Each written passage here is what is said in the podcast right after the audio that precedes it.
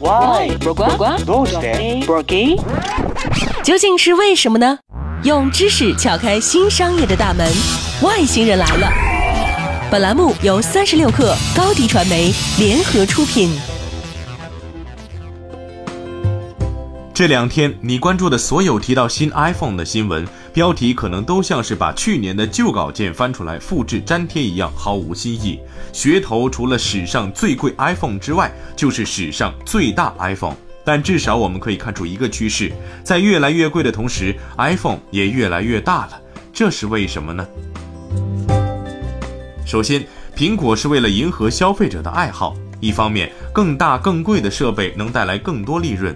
另一方面，消费者似乎什么都想要更大，除了手机，他们还想要更大的房子、更大的汽车、更大的电视，仿佛一夜之间，审美就变成了大的就都好，小的就都坏。苹果也一直在向客户推出更大的机型，加深这种刻板倾向。所以，屏幕越来越大，其实是消费者和苹果共同推动的新趋势。其次，苹果公司正在试图让你全身心地投入到自己的设备上去。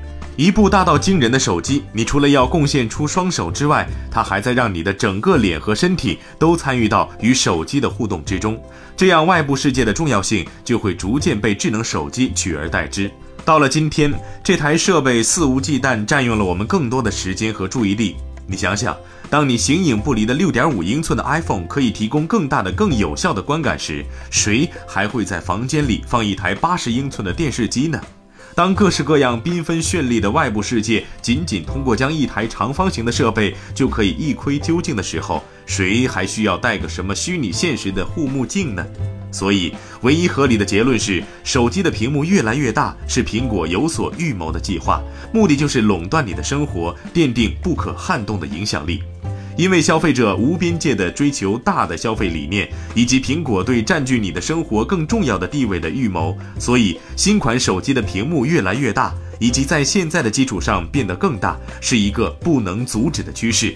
我们唯一能做的，可能只有捂紧自己的肾，控制好自己的购买欲了。好了，本期节目就是这样，外星人，咱们下期不见不散。